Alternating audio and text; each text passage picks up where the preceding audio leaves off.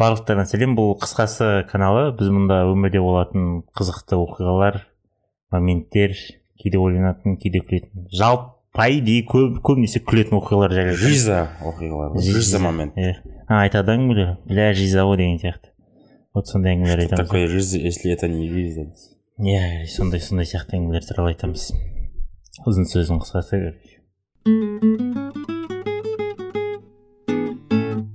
күйеуім командировкаға кетіп қалды. Ойландым дейді бір өзім отқанша подругамды шақырып біраз өсек айтайық деп. Жазып жаздырып отырмын дейді. Күйеуім командировкаға кетіп қалды. Үйге кел әңгіме айтамыз деп. И абайсыздан кімге жіберді деп ойлайсыздар дейді. Иә дұрыс күйеуіме дейді.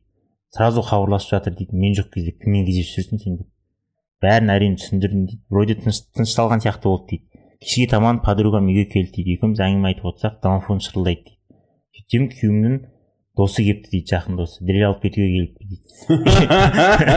Үйге кірді де былай былай жүріп әр комнатаға қарап шайға шақырсам шұқып шұқып дым ішпей кетіп қалды дейді. И соңында дрельді алмай кетті дейді.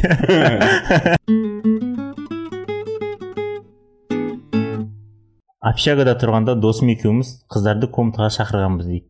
Біраз әңгіме айтып желанияға ойын ойнадық дейді. Соңында не керек? Біз, біз ұттық дейді. И досымның құлағына айтамын ғой дейді.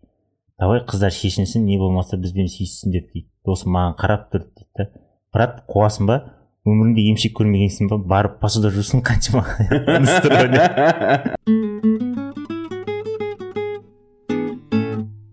Туысқандарым күйеу бала қайда деп сұрағанда үнемі айтамын дейді. Күйеу бала бар менен жасы үлкен әдемі келген жігіт дейді. Басқа елге командировка кетіп қалған дейді.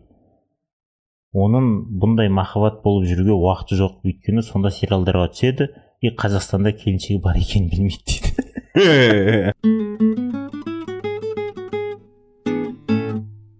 Гинекологқа қаралуға келдім дейді. Сұрап жатыр қалай қорғанасыз? деп. Просто ешкіммен жатпаймын дедім дейді. Екеуміз бірге отырып күліп алдық дейді.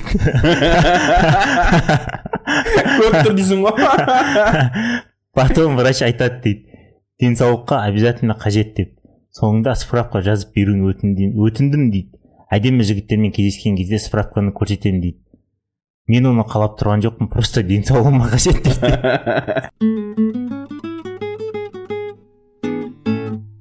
подругам үйге келе жатып ватсапқа жазып жатыр дейді. Магазиннен не алайын не қалайсың? деп дейді. Мен жаздым дейді. Кекс қалаймын деп дейді. Т девиттің арқасында секс қалаймын деп жазып жібердім дейді. и обратно жазып жатыр дейді. Енді бұл жағынан көмектесе алмаймын. Бірақ кассада әдемі жігіт тұр дейді. Егер қазір шықсаң үлгересің дейді. Есінше ұстай тұрамын дейді өткендері клубқа барғанбыз дейді. Бардың қасында тұрмын дейді. И барға бір қырық жастағы әйел келеді де арақ құй дейді дейді. Арақ сразу құяды дейді. Потом тағы да құй дейді. Тағы құяды дейді. Закуска әкел дейді сразу закуска әкеледі бармен дейді. Потом мужик әкел дейді барменге бармен жүгіріп бір жаққа кетіп қалды дейді. Біраз бірер уақыттан кейін бір жігітті алып келді дейді.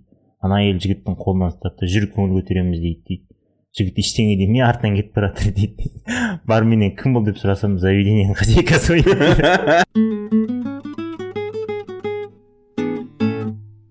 бұрын тоқсаныншы жылдары қызымды кездесуге шақыра алмай жүргенмін дейді. Сонымен бір күні үйінің алдына барып гитара ұстап алып дейді. Примерно гитарамен ойын ойнасам келісіп қалар деген оймен барып үйінің алдына бардым дейді да гитарамен ойын ойнадым дейді. Прям ұзақ ойнадым дейді. И соңында бір мужик балконнан шығып шынар мына жігітпен не кездесесің? Не мен оны он бес сутка түрмеге қамаймын дейді. Шынар сразу шығып келісіп шынар сразу сыртқа шығып екеуміз серуендеуге кеттік дейді. Келіспеймін студент дейді айтып отқан мужик полковник қой дейді.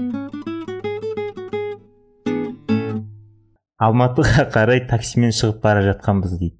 Алдын не алдында отқанмын и қасымда бір қыз отыр дейді. Бір поворотта бір жігіт машинаның алдынан жүгіріп өтті дейді. Жүргізуші әрең дегенде бұрылып жігіт не жігітті әрең дегенде не қақпай бұрылып кетті дейді. И қасымда қыз айтып жатыр дейді. Қағып кетуіңіз керек еді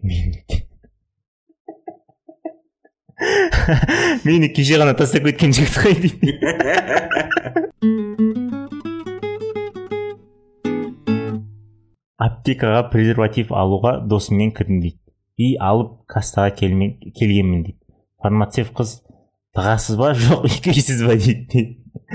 Түсінбей қалдым ғой дейді. Сасқанымнан тығамын конечно дедім дейді қасымда досым күліп жіберді дейді. Фармацевт қыз күледі потом дейді. Жалпы осы дейді. Кейін түсіндім дейді. Карточканың тығасы ба? Жоқ үйкейсіз ба? деп айтып жатыр